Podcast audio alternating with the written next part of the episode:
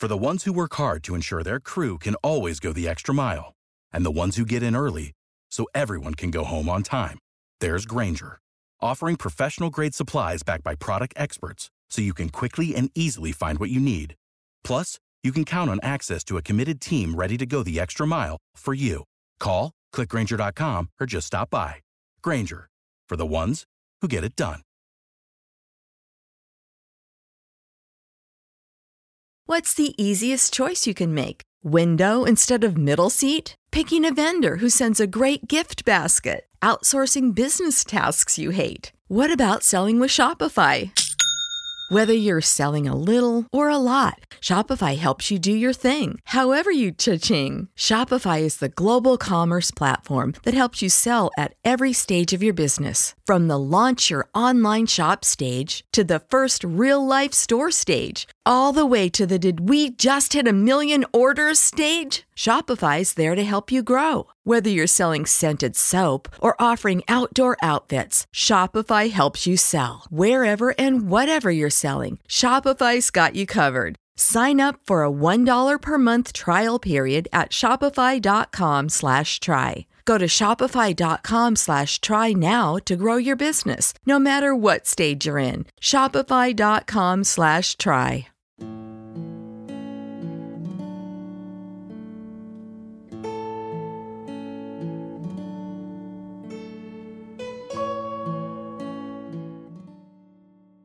每个月用耳朵搞定两本书，一年与二十四本好书相遇。大狗熊陪你轻松阅读。月亮的月，读书的读，Read with Bear，狗熊阅读。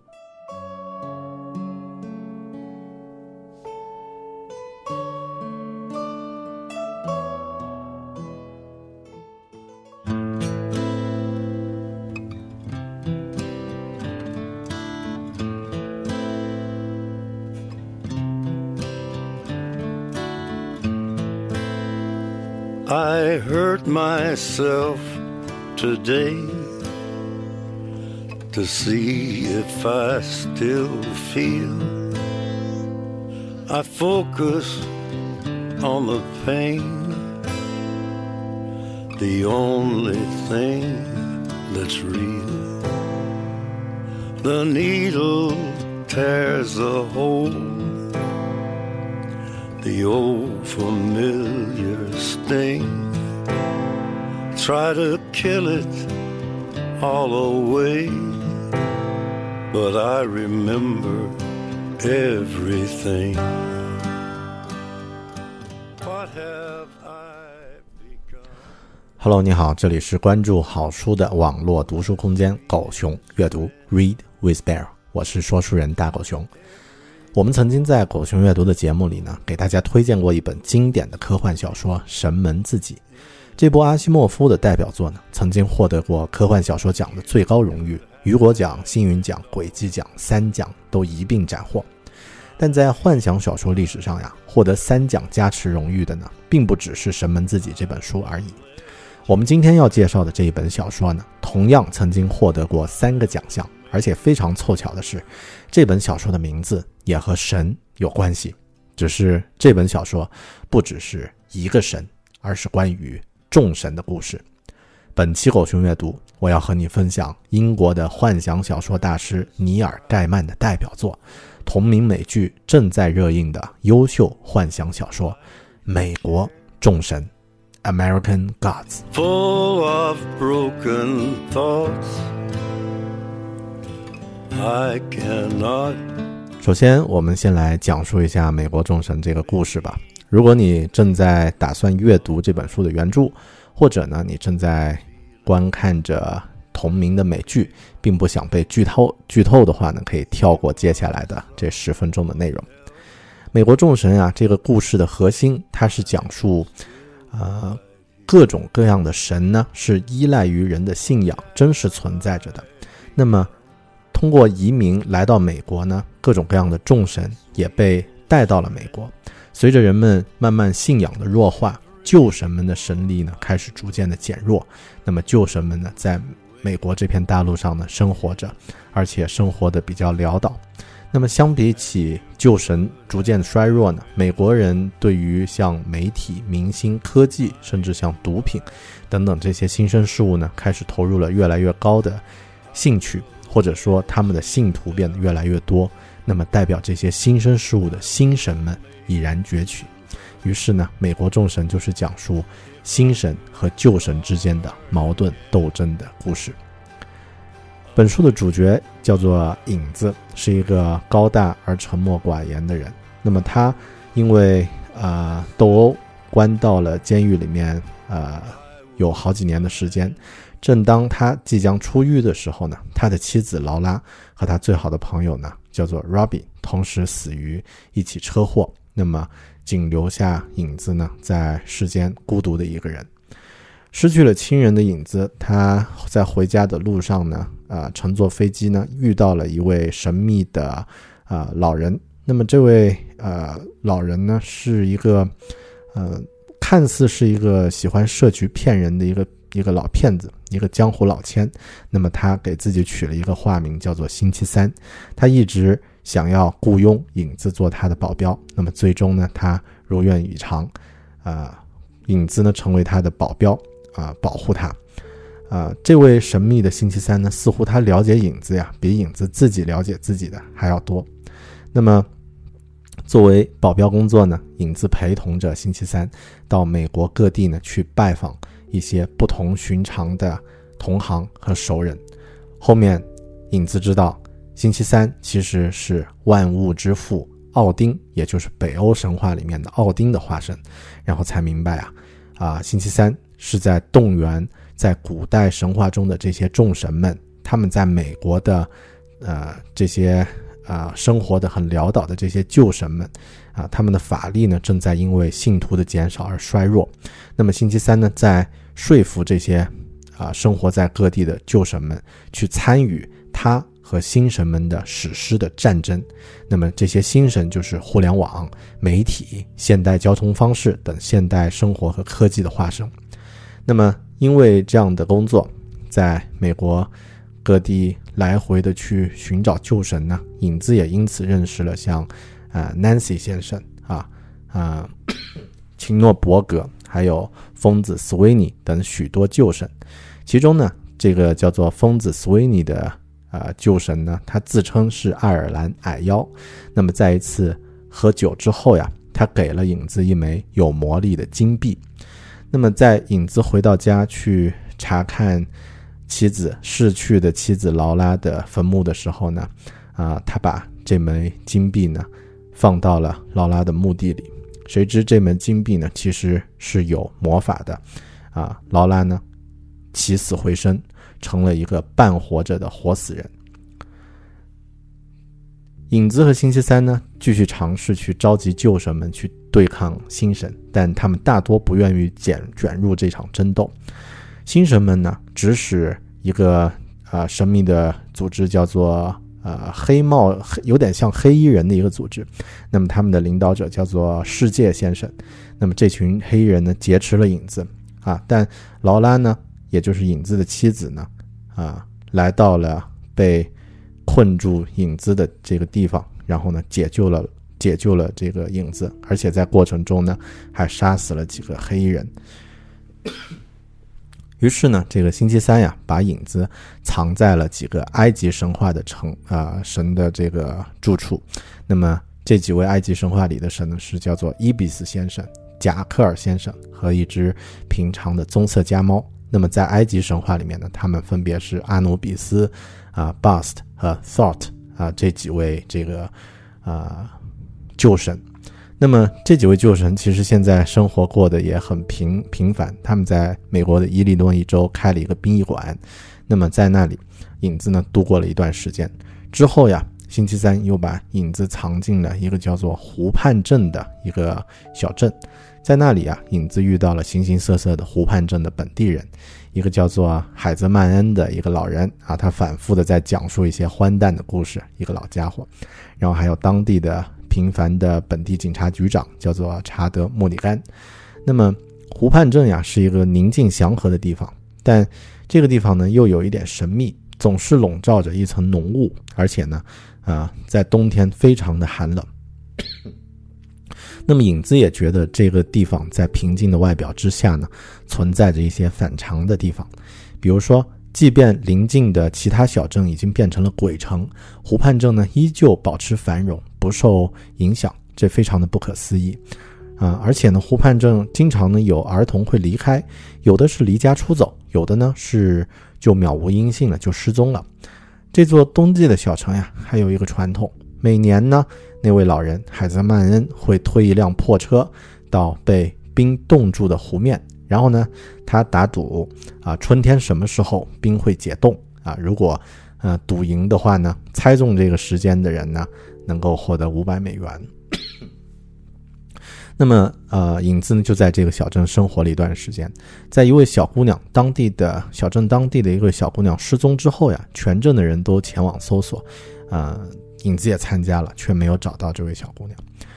嗯，影子很喜欢在这个小镇上与小镇上的人，他在这里呢取了一个化名叫做安塞尔，但因为经常要和星期三穿行于美国，他也没有太多的时间来深入的了解这个小镇。在与星期三出行的途中呢，影子和星期三两人经常始终被黑衣人追杀，尤其是这个，因为劳拉把啊几位黑人杀死之后，其中的一位叫做陈先生的黑衣人呢，啊觉得他们的朋友是死于影子，啊因此对他恨之恨之入骨。最终呀，呃星神们提出和星期三谈判，但却在会面时呢，这个谋杀了他。呃，那么这场谋杀呢，激怒了其他的旧神，所有的旧神呢决定行动起来，团结一致来对抗敌人。呃，影子在呃和星期三雇佣的时候呢，有一个协议，就是假设星期三死去之后呢，影子要为星期三守夜来悼念他。那么这个守夜的方式呢，是重现奥丁被长矛刺穿挂在世界之树上的场景。那么影子因此被挂在树上九天。那么他死去之后呢，来到了冥界，那位埃比斯先生和呃呃，就也就是埃及的这位神呢，为他引路，然后呢，他被阿努比斯审判，把心脏拿出来和羽毛称出称出重量，后来呢，啊，这个春之女神叫 Easter，把他呢带回阳世，让他复活了，在他处于这段生死之间的时间里呢，他后面得知了自己啊其实是星期三。也就是奥丁的儿子，那么他也是奥丁整个这个新神旧神大战计划的一部分，甚至呢，他也突然意识到了，在啊新神的那个阵营里的那位黑衣人世界先生，其实呢是秘密潜入新神阵营的洛基，也就是和奥丁同为北欧神话里面的一位混乱之神。那么这场啊星期三被谋杀的这场。呃，这场谋杀呢，其实是奥丁和洛基在一块儿演出的双簧，他们精心安排了影子的出生，然后呢，在狱中和洛基的化身碰面，并且甚至他们还策划了劳拉的死。那么最后星期三被谋杀呢，是洛基设计的圈套的一部分，也就是使新神旧神之间呢形成一场必然发生的大战。那么在战争中呢？奥丁得到献祭，恢复会恢复他的神力，同时呢，洛基也能在战争的混乱中获益。这个时候呀，啊，当影子从 世界之树上复活过来呢，他及时来到了新神旧神正在进行战斗最惨烈的岩石城，调停了争斗。那么他向双方解释，在战争中他们都将一无所获，却会失去全部。那么只有奥丁和洛基。会渔翁得利的，所以这场战斗对他们来说毫无意义。他也告诉众神们，美国并不适合他们，劝他们返回故乡。于是呢，众神启程返乡，奥丁的幽灵呢也慢慢的消失了。那么在这个过程中啊，劳拉啊，也就是影子的妻子赶来，而且啊喝了，嗯，喝了一个可以恢复。经历的水，然后呢，啊，就让他的这种活死人的状态变得，嗯，怎么说呢？就是，嗯，稍微更好了一些。然后呢，啊，他拿着世界之树的枝条呢，把自己和洛基刺在一起啊，洛基呢就被世界之树的那个树枝刺死了。然后劳拉呢也躺在了影子的怀里，呃，虽然他是呃受了重伤，但因为是活死人的关系，其实他还可以继续活下去。但罗拉呢，他知道自己这种状态啊是不能永久的，而且啊已经死去的人复活没有意义，于是他恳求影子把那枚魔法金币拿走。在拿走了魔法金币之后呢，劳拉死在了影子的怀里。影子后来回到了湖畔镇，在他打赌的时候呢，啊，他啊，就是他打赌的那个时间，啊，刚好啊，那张破冰车即将碎开冰面沉入湖中。这个时候呀，影子忽然发现了整个这个小镇的秘密。其实，所有失踪的孩子都是被那个老人海泽曼恩劫持了。每一个失踪的小孩都被装进了那一年破冰车的后备箱里，献祭给了这个湖里的，呃，也就是献祭给了海泽曼恩。实际上，这个海泽曼恩呢是一个旧神，在邻近地区都面临经济困难的时候呢，他守护了湖畔镇，使之繁荣依旧。但代价呢是人们在不知情的情况下献祭孩子。而作为旧神，其实海泽曼恩的遭遇呢也非常的悲惨，但最终呢，当地的警长查德莫里甘在海泽曼恩与影子对峙的时候呢，啊击毙了他。最后呀，影子来到了冰岛旅行，遇到了奥丁的又一个化身。这个化身呢由冰岛原住民的信仰生成，所以比起星期三，更像是更接近神话中的形象。星期三呢，啊这个影子。啊，因为星期三的胡作非为而责怪奥丁，说这个都是你的错。但奥丁回答说：“没错，他曾经是我，但我不是他。”影子呢，将星期三的玻璃一眼送给了奥丁，奥丁把它当做纪念品收在皮带里。影子呢，为奥丁变了一个硬币魔术，奥丁看了十分的高兴，要求他再表演一次。这次影子用了一点真正的魔法，凭空变出了一枚魔法金币。他把金币弹到了空中，不等金币就落下，就下了山，告别了神，回到了人间。这就是整个故事的一条主线。其实书里呢还有很多次要情节，是对众神来到美国过程的详细叙述，啊，那么啊都是一个一个的短篇故事。比如说，啊，一位士巴女王来到了美国，她做妓女。靠吞食和她睡觉的男人保持青春和法力。来自非洲阿曼的一位推销员呢，遇到了在纽约开出租车的烟魔神啊伊芙利特，并且呢两人激情一夜。然后首批维京探险家来到美国呢，同时到达的还有奥丁和他们的众神，这也是电视剧第一季呃美国众神第一集的开头。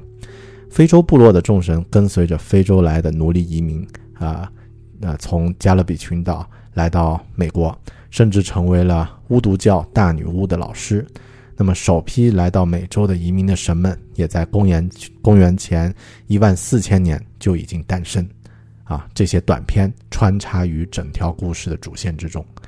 那么，这就是美国众神的大概的故事。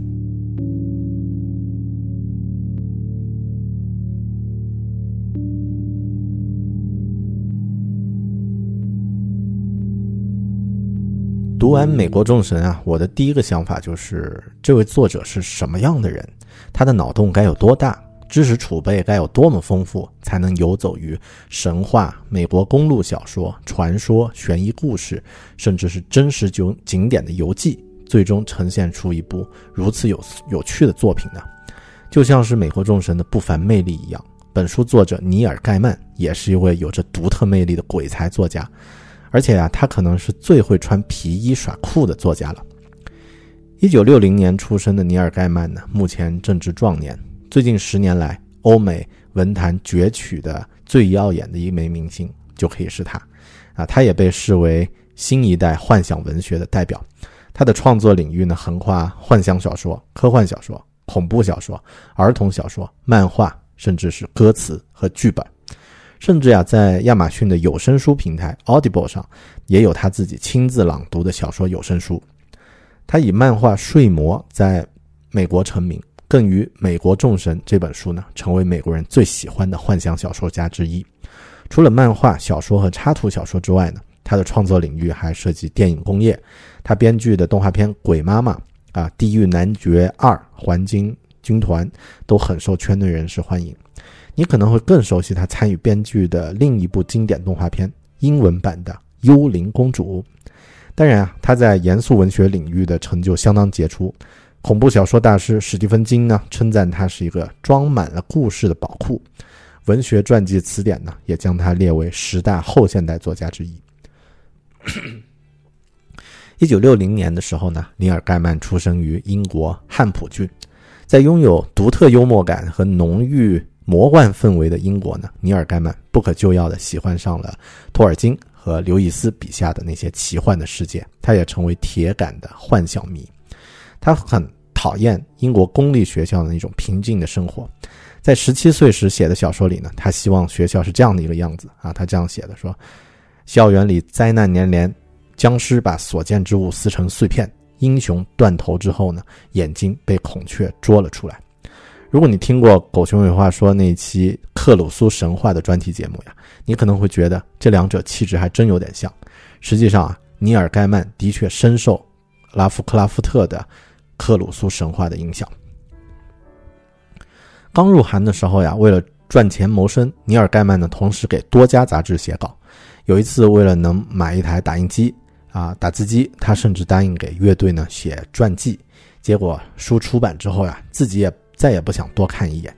虽然这本书写的还可以，第一次印刷也销售一空了，但尼尔盖曼呢，却因为做了自己不感兴趣的事情而懊悔。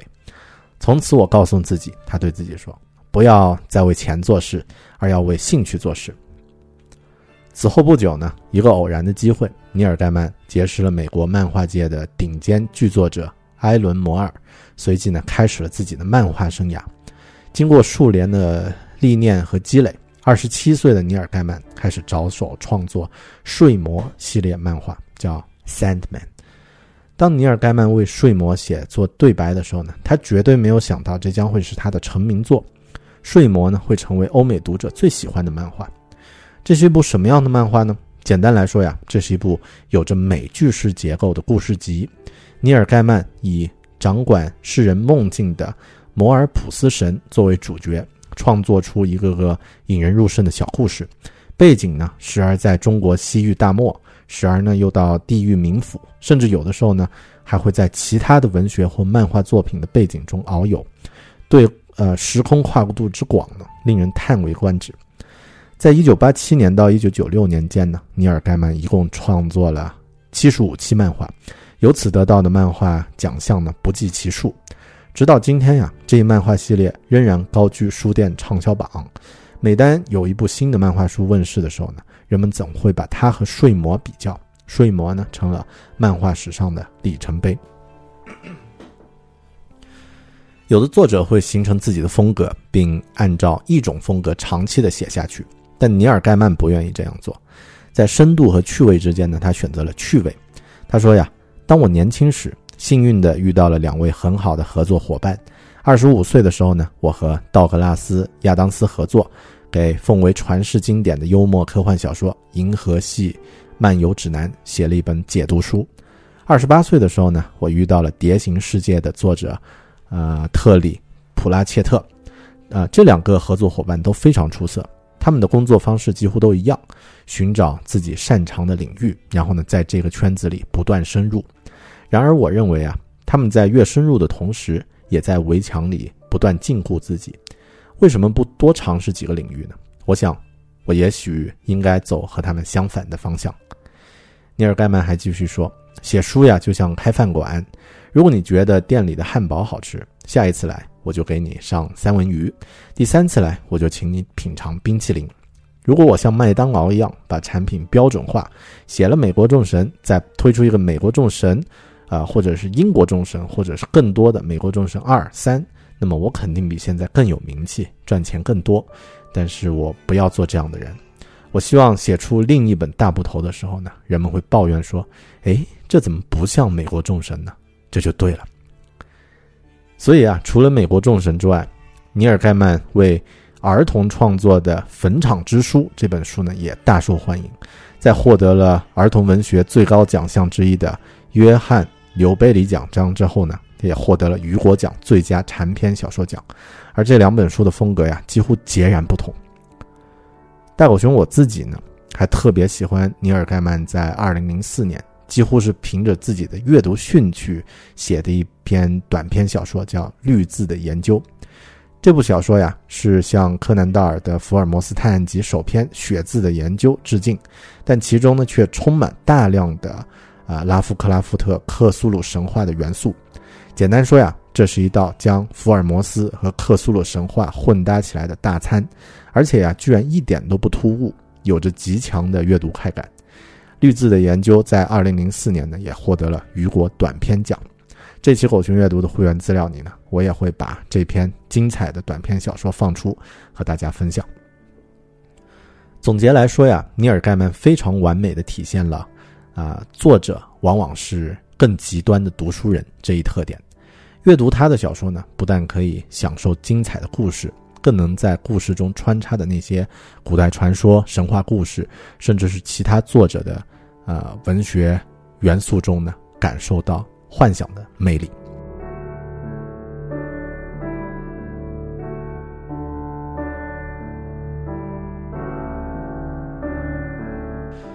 美国众神的故事背景，乍一听啊，的确很有创意。从人类远生的远古开始，人们从世界各地汇集到美国，随身带来了他们所信奉的各种神灵。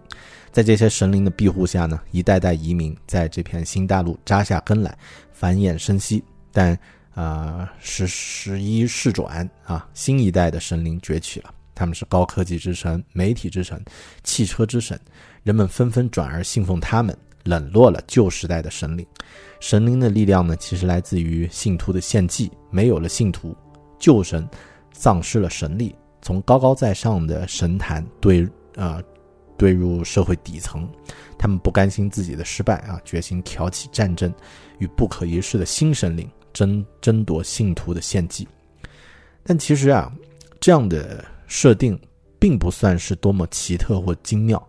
比如说，我们在比起我们在开头提及提及的那个阿西莫夫的《神们自己》，美国众神这样的设定呢，只能算是一个很精彩的故事而已。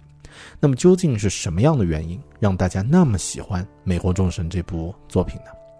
首先，我觉得呀，第一个原因，尼尔盖曼他用了最平实、最真实的叙事风格，来讲述了一个完全超现实的故事。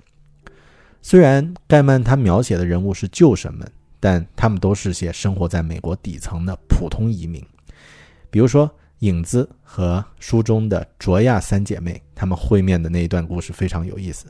卓亚卓亚三姐妹呢是斯拉夫人的神话中的旧神啊，分别是从，呃早上出现的这个姐姐，中午出现的这个二姐，然后黄昏的时候出现的妹妹，啊，那么这三位。呃，神呢现在也在美国，就是过着很普通的生活。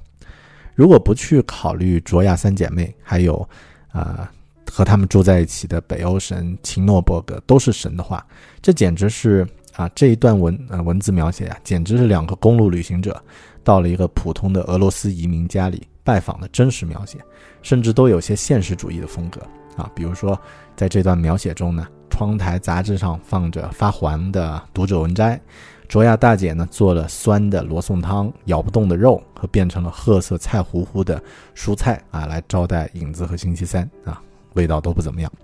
晚上呢，卓亚坚持留宿影子和星期三，但她同样呢也坚持去收住宿费啊，还和星期三讨价还价，一百四十四十五五十啊，最后呢成交。而在这样的日常生活的氛围里呢，影子却和老头秦诺伯格下了一场赌命的棋啊，并且呢还输了啊。当他们聊起雷神托尔的时候呢，老头秦诺伯格说：“托尔啊，他一九三三年就自杀了。”但如果你觉得旧神活的都很窘迫呢，都是一种有点过气英雄的惨淡风格的话呢，那么别忘了，尼尔盖曼在风格上也绝对不会是一种套路。呃，影子的旅程中途，他遇到了埃及的神伊比斯先生、贾克尔先生和一只呃棕色家猫。他们在伊利诺伊州开殡仪馆，影子呢在那里帮忙，也完整的经历了一次给尸体解剖的过程。那段过程的文字呢描写的非常厉害。尼尔形容贾克尔先生的解剖工作呢是将那个女孩的尸体像一只钱包一样完全的打开。呃，既有着必然的冷酷，甚至是阴暗，但是又有着非常完美的仪式感。贾克尔先生呢，在解剖过程中呢，会对尸体的器官进行切片，然后还会时不时的拿起一片切下的肉，放到嘴里咀嚼咽下。但牛就牛在呀，这样的描写在读者读起来，虽然居然是感觉合情合理的，甚至你会觉得能够非常理解他的行为。啊，就是不会觉得，呃，恶心，用真实感极强的语言来描写这种超现实的故事，这是我觉得这部小说第一个最重要的特点。第二个原因，尼尔盖曼选择了一个最适合自己松散型风格的故事。尼尔盖曼呀，他是创作漫画成名，他的短篇功底也没什么可说的。但长篇小说对于结构的功力要求极高，也需要故事的主线呢非常清晰。从这个方面来看，也许尼尔盖曼并不占太大优势。但美国众神这一题材和故事呢，以及尼尔盖曼选择的公路旅行式的风格呢，几乎是一种超级完美的组合。一方面呀，故事的主线非常清晰，我们和影子，啊，星期三一起穿穿越美国各地。面对各式各样的旧神新神，情节呢一步步推进，你也会慢慢喜欢上这个沉默寡言的主角影子，也会慢慢喜欢上一些其他的神。另一方面呢，公路旅行也可以一站一站的进行，而全书呢也是分为四个章节，每个章节都有自己的风格。比如其中第二章《我的安塞尔》就是啊一部在小镇里的悬疑侦探小说的风格，而线索一直留到最后才彻底解开。让人感觉仿佛是一个重要的支线故事，却也与这本书的主题“旧神在美国移民的生活”有相关。在书的章节之间呢，还穿插着一些短篇故事，讲述着不同旧神的众生百态。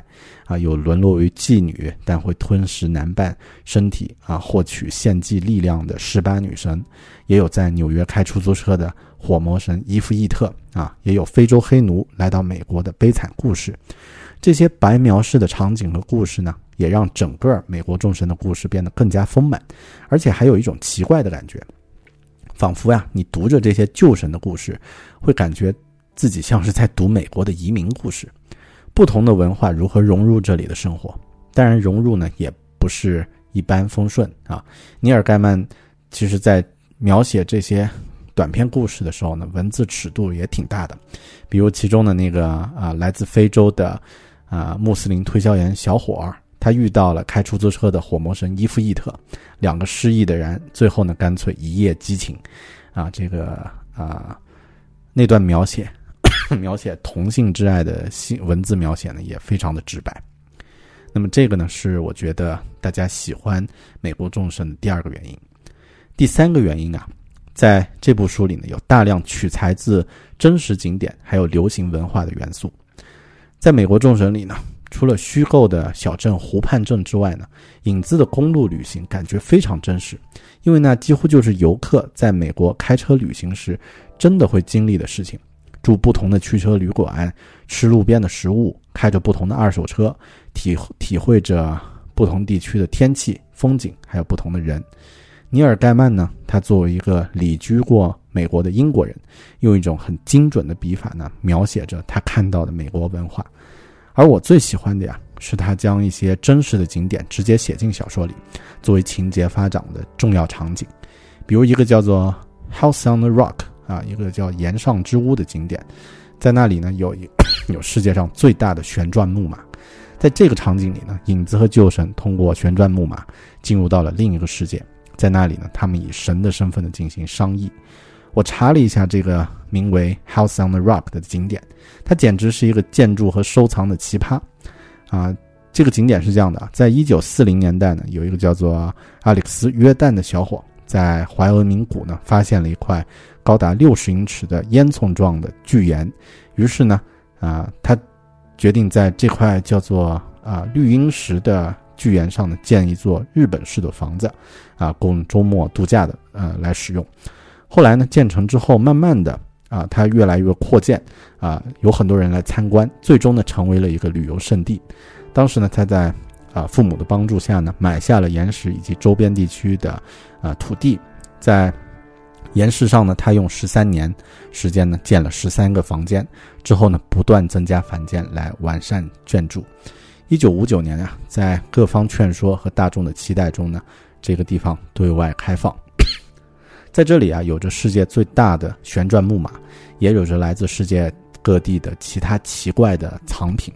你可以看到来自中国的怒目金刚，也可以看到二战时期的火炮啊，这种奇幻风格明显的景点，还真的特别适合发生一些类似美国众神这样的故事。尼尔盖曼也是来到这里，啊，拍了几次照之后呢，他才确定这个地方是真实存在的，那么他就把它写到了美国众神的故事里。同样呀，在故事最后的高潮，新神旧神决战决战的。岩石城叫 Rock City，也是一座真实存在的公路景点。如果你感兴趣的话呢，不妨也搜索一下这个景点，光是看图片也很有意思。我还记得好几年前自己在阅读网络小说《藏地密码》的时候呢，对于那些书中描写的我曾经去过的景点啊，比如说大昭寺、可可西里啊，都会有着很亲切的感觉。但是这种亲切感呀，只是一种。啊，拉近读者距离感的基本手法，在小说《达芬奇密码》里面呢，大部分的场景都是发生在真实的地方，而那些秘密被揭露之后呢，读者会有一种偷窥到另一个世界的阅读快感。这正是美国众神这种啊故事里亦真亦幻风格的迷人之处。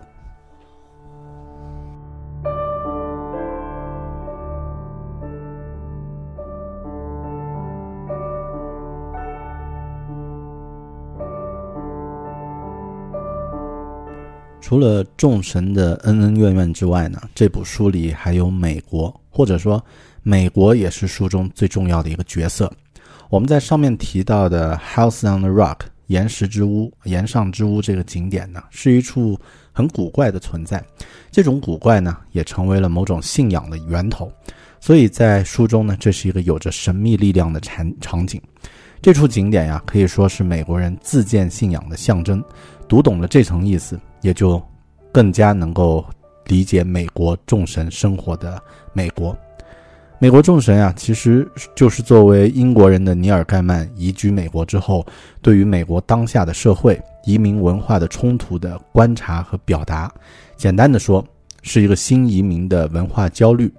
这本书呢，在他移居美国九年之后才出版，所以呢。他对于美国当下社会移民问题的体会呢，是具有着深厚的现实基础的。来到美国的盖曼和所有的移民一样，产生了困惑。眼前所见的美国和书中读到的并不相同。他将一个移民对于陌生国度的重新认识的过程呢，写进了书中。所以他认为啊，这本书是一本个人化的书，也是关于政治的书。在美国，盖曼他发现。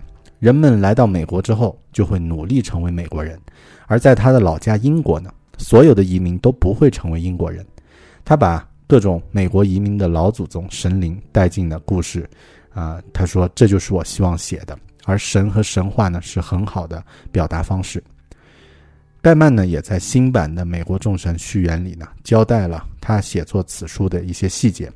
他在芝加哥到圣地亚哥的火车旅途中呢，写完了美国众神的第一章，一边旅行一边写作，沿着乡村小路开车，从明尼阿波利斯到佛罗里达。他不写任何自己没有亲自经历过的地方。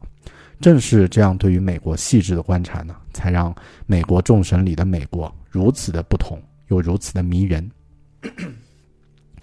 在美国众神里的美国呢，是一个曾经作为殖民地的附属，一个充斥着被流放之人的大陆，一个为众神所遗忘的大陆。但也正是在这里呢，人们放下过往的信仰，创造出自己的信仰和景观，创造出了属于自己的全新的神。这就是美国。简单来说呀，可以这样评价：一开始觉得《美国众神》这本书是在看众神的故事，但其实最后发现，看的是美国。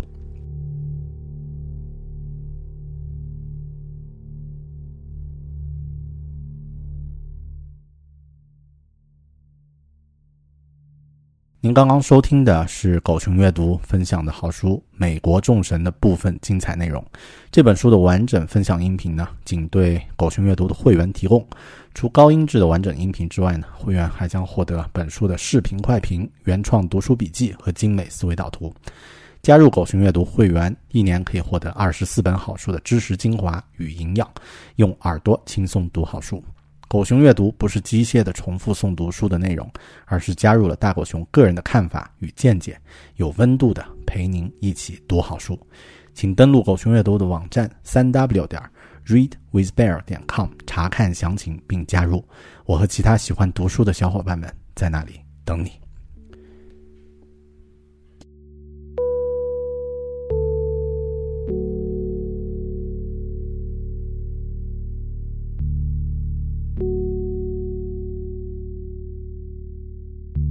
聊到这里，这一期关于美国众神的阅读节目也差不多要结束了。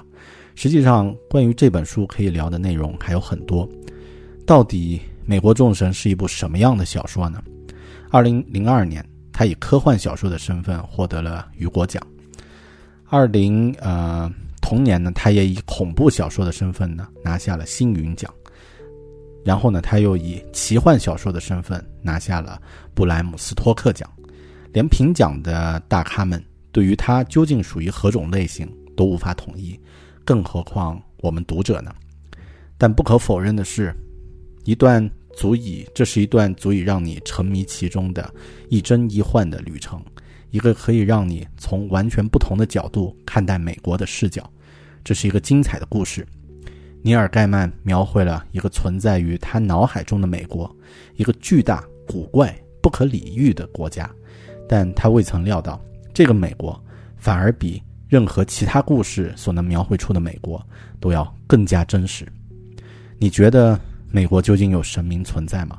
尼尔盖曼在本书十周年修订版的说明里呢，最后一句话就代表了他的意见。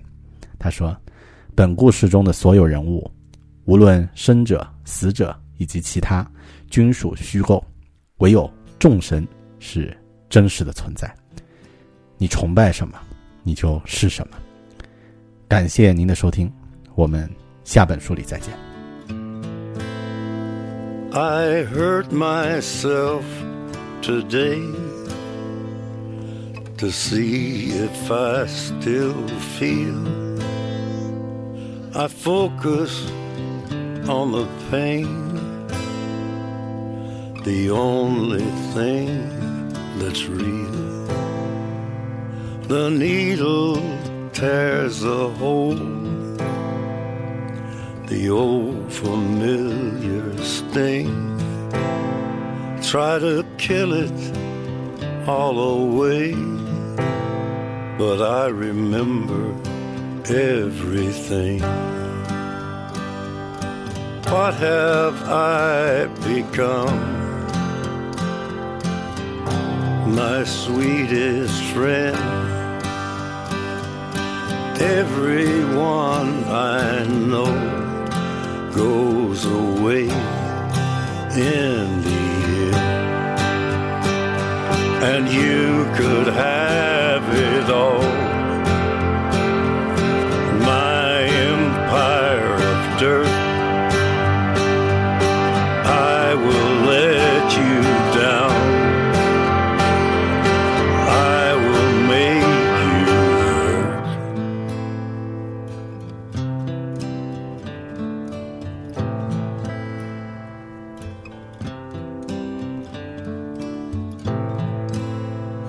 I wear this crown of thorns upon my liar's chair, full of broken thoughts I cannot repair. Beneath the stains of time, the feelings disappear. You are someone else. I am still right here. What have I become? My sweetest friend. Everyone I know goes away in the end. And you could have it all. My empire of dirt. I will let you down.